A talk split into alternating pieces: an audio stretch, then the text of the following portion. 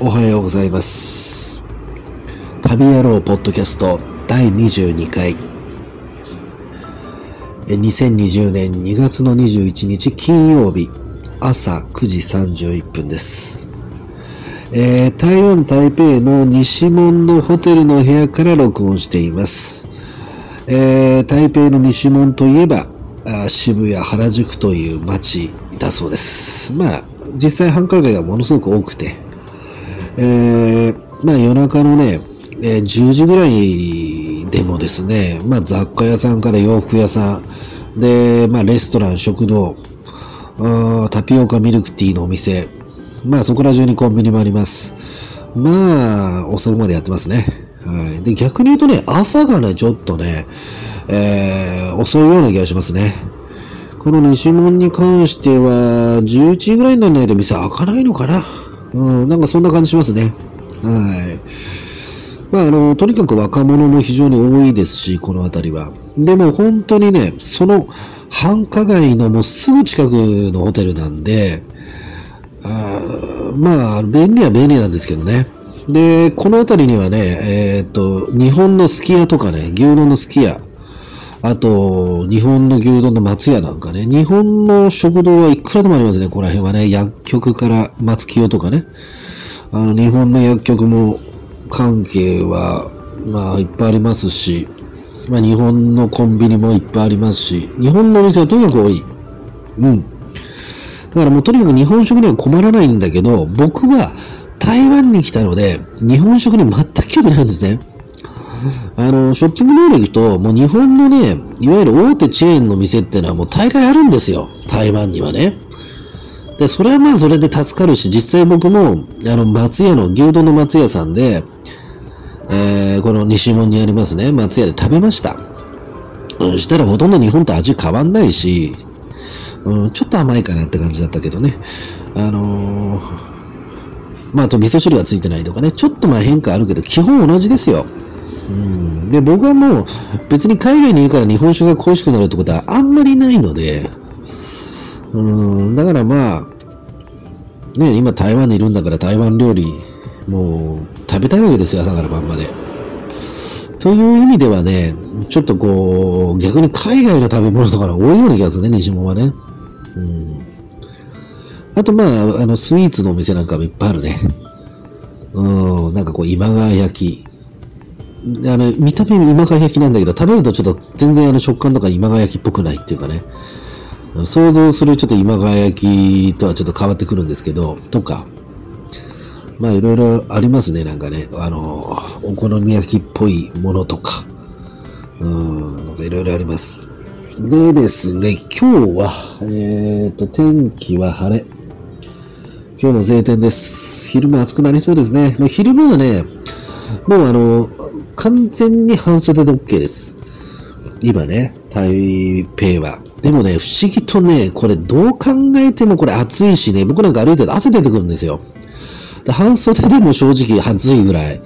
もうあのタンクトップで歩きたいなっていうくらいの感覚なのに、台北の人たちね、やっぱ台湾の人ってやっぱあったかい国だからかな。その、すごいなと思うのが、この暑さなのにまたダウンジャケットとか着てんですよ。で、確かに僕が台湾に来た、え直近何日間かすごい寒かったみたいで、あのーまあ台湾でも一応冬なんですけど、まあなんて言ったって冬って言ったって今もう沖縄の石垣島のもっと向こうですよ、台湾って。それあったかいわけですよ。ね、沖縄で真冬ったってね、そこまで下がらないでしょ？で、さらに沖縄の、はるか南の石垣島より、また南でさらに南ですからね。そこに台湾がありますからね。マンゴーとかだって実るわけですよ。あったかいですから。うん。だからやっぱ寒がりなんでしょうね。俺これ昼間どう考えてもこれ半袖ですよっていうレベルなのに、みんな、えージャケット着たり、ダウンジャケット着てる人も結構多かったりして、完全にもうあの、服装が冬なんですよね。で、僕が半袖で歩いてると、結構、あの、少ない、ほとんどいない半袖は。でもあの、少なくとも長袖シャツとかね、えーみんな着てるんですよ。だからちょっとこれおかしいだろとちょっと思うんだけど、やっぱりね、あの、あったかい国の人たちってね、やっぱ寒がりなんですね。うん、びっくりするぐらい、えー、皆さん、えー、今のこの時期、僕は完全に汗ダクダク流しながら歩いてるにもかかわらず、皆さん、ダウンジャケットとか長袖着てますね。不思議ですね。面白いですね。うん、まあそんな状況で。で、今日も、えー、暑くなりそうですね。昼間はね。で、まあ今日はね、じゃあどうしようかなと。ね。うん、今日はじゃあ、あのー、もう結構もう観光地回ったんですよね。でね、今日はね、もうね、もうちょっと体の調子も悪い、正直言うと。うん。もうやられちゃってる感じで。うん。だからね、体の調子も悪くて、だからね、まあ、その部屋でね、うん、なんかこう、まあ、洗濯なんかもちょっともうしないといけないんですよ。溜まってきちゃってね。で、ここのホテルに洗濯機が、コインランドリーあるんですが、その、乾燥機が壊れてる。まあ、洗濯機はありました。2台だけ。まあでもそれ無料で使えるっぽいんで、すごい助かるんですよね。うん、乾燥機はとにかく壊れてる感じで、で、乾燥機ちょっと壊れてると、これもうこの部屋だとね、干せる場所とかも全然ないんですよね。なので、なんかあのー、2ブロックぐらい行くとですね、あのー、コインランドリーがあると。いうことなので、そこでまあちょっと洗濯ちょっとしないと、そろそろ次の旅の準備をしていかないとですね、もう今日5日目ですからね、台湾。5日目。だからまあ、あと、ここのホテル、あと、明日、ああと、あと2日間かな？いつかちょっとチェックしないとな。あと多分2日で終わりだと思うんですよ、このホテルね。うん。だからもう、とっとと、あの、行くか、それか、あの、他のね、台北のもうちょっといいホテルに、あ、いいホテルっていうのはその値段が高いとかではなくてですね、あの、まあ、レビューを見て、あの、同じような価格帯、僕基本的に安いホテルしか泊まりませんから、あの、日本の大体ホテルの値段を基準にしてます。それより安くない泊まりたくないんですね。えー、まあ、上見たらキリがないんでね。うんだから一応そういう基準を一応自分の中で設けてまして、日本で、まあ、あの、泊まっていた、その、ホテル、まあ、宿の値段よりも安く滞在したい。うん、それを目指しております。だからまあそういう価格帯の中で、まあここよりもいいホテル、うん、っていうのを、まあ例えばそれがね、あの西門っていうまあこの渋谷原宿だから、まああのね、ちょっとやっぱりね、値段は安くてもちょっと部屋のクオリティだとかっていうのは多分下がってると思うんですね。だから多少ちょっと、えー、台北近郊でもいいですし、台北の外れでもいいので、あのー、まあ、もうちょっとこう、ゆっくり、ゆったり、部屋の綺麗なところにちょっと泊まりたいなっていう感じですね。この部屋もね、広さは広いですし、ちゃんとシャワーもついてるので、あの、もう便利ですよ、このホテル。日本人がね、ここのホテルはめちゃくちゃレベルしてますんでね。で、まあ僕もそれ見て、まあ、あの、ここ予約したんですけどね。でも、やっぱ皆さんやっぱり観光中心で部屋には多分寝に帰るっていうこと前提なので、多分、OK なんでしょうけど、割と僕もね、あの、まあ、ここね、えー、ちょっとま4日間ずっと観光で朝からずっと出歩いてましたけど、基本ね、部屋でいろいろ作業したい人なんですよ。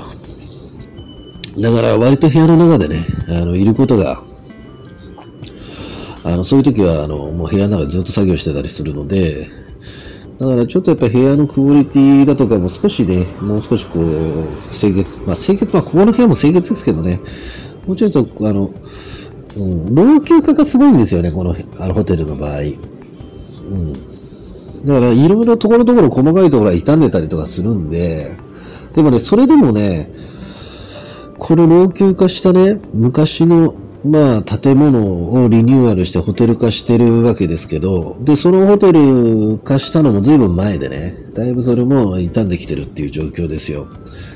で、でもそういう中でもね、あの、結構窓のない部屋っていうのがね、このホテルのこの僕が廊下歩いたり作りを見てる限り結構あるんだ。あるんじゃ、ある、ありますね。あ、あの、すいません。うん。ちょっと今ね、なんか喉がね、詰まりましたが。うん。で、窓のない部屋っていうのが結構あります。このホテルの部屋に。で、そういう中でも、窓がついてる部屋って結構貴重なんですよね。うん。だからそういう中で、僕は窓のある部屋を、あのー一応、ね、今、滞在させてもらってるんで、そういう意味では非常にラッキーだったんですね。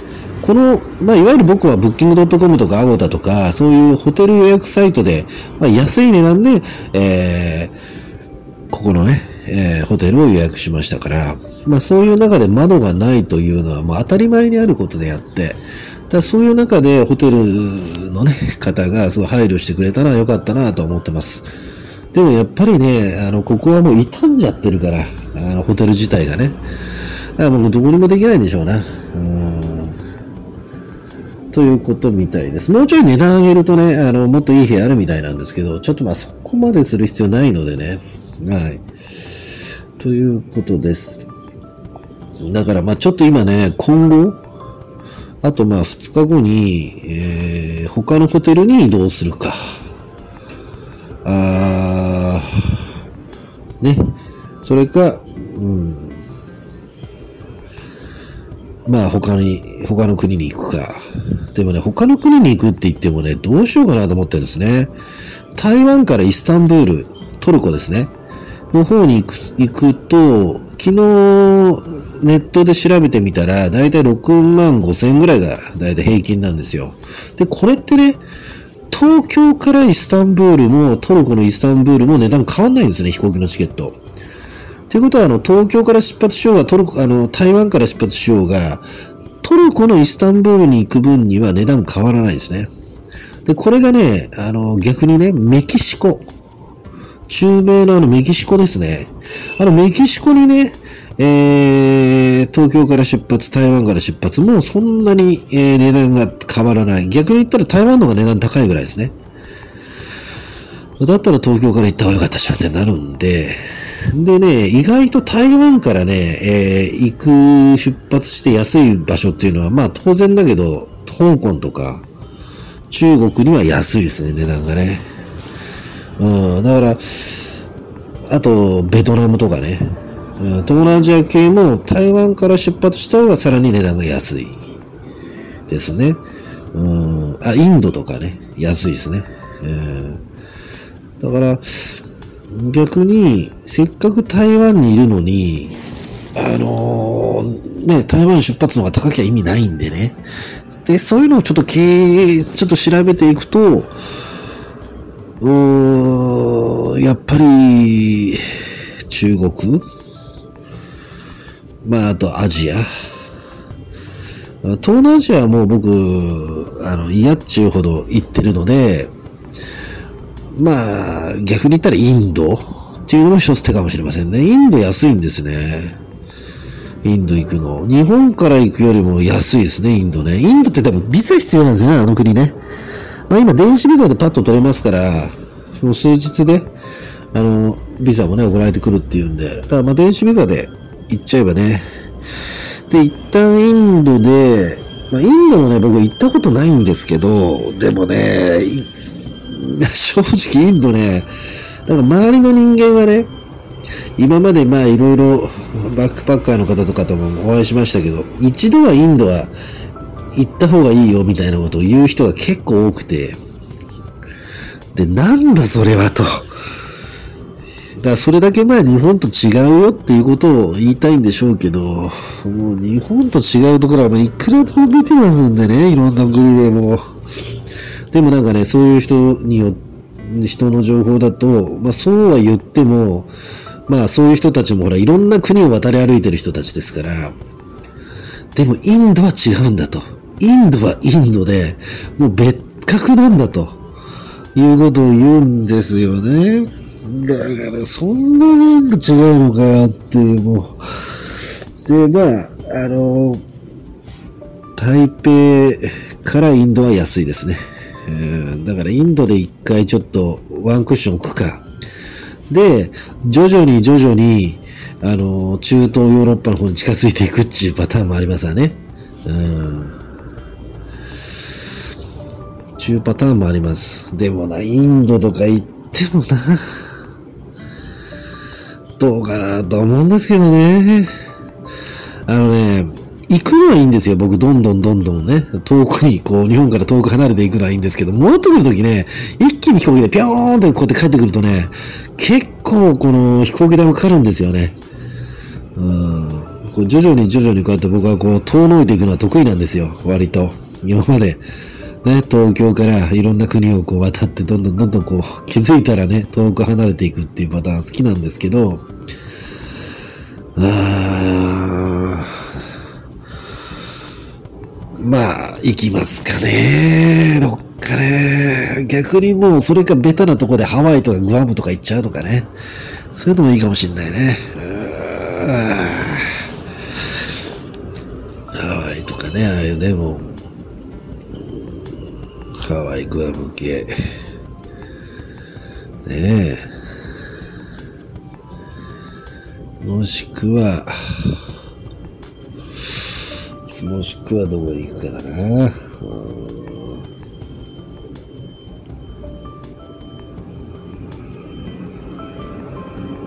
まあ、そんな感じですね。はい。ということで、まあ今ちょっと今後の予定に関しては、まあまだ本当に今考えています。でももうあと2日しかないから、とりあえず、うん、まあ台北の、まあ今西門しかわかんないんでね。あの、まああと観光地いろいろ行ってますけど、だからちょっと別のところに拠点を置きたいですね。渋谷のど真ん中に拠点持っててもしょうがないですからね、これね。本当に。いや、それは若者でね、いや、それは毎日クラブ行くんですとかって言うならばいいんですけど、もうこんなね、50前のおっさんがね、西門なんか歩いたって誰も見向きもしませんからね。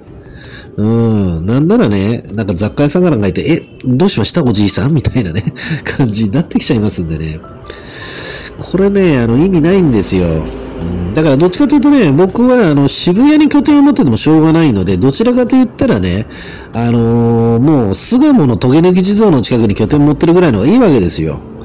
ってことは、じゃあ、あの、台北の巣鴨のトゲ抜き地蔵はどこですか？っていう話なんですね。だからまあ、あの、極端な話、まあそんな感じなので、まあ、そういったところを探さないといけないわけですね。だからまあ、もうあと一週間ぐらい、まあ、どっか別の場所に拠点を持って、うーん、もう全然この西門とはね、かけ離れたような場所に、ちょっと、また一週間か、そこら滞在してみようかな、というのも手かもしれませんね。いや、本当はね、僕ね、実は来る前ですよ。台湾に来る前にここのホテルを予約したときに、まあ一週間、まあ一応先にね、あのー金払って予約しましたけど、もし調子が良ければもう一週間予約しようかなと思ってたんです、実は。でも、ここはね、ちょっともう、あのー一週間でも長いなっていうぐらいな感じなんですね。もう俺とにかくお腹いっぱいなんで、もう今日にでもチェックアウトしたきゃぐらいな感覚あるんですよ、どっちかというともう、場所柄的にね。もうね、街もね、やっぱりね、あの、一つ分かったらね、台湾のこの西門あたりっていうのはね、もう建物が古いんですね。あの、要は表面的に一応渋谷原宿系だから、表面的には一応こう、綺麗にはしてるんだけど、一旦裏入ると、もうびっくりするぐらい、その古い建物を表面上綺麗にしてるんだなっていうのがもう、明らかにわかるんですね。うん、だからね、あの、結構厳しいですね、台北はね。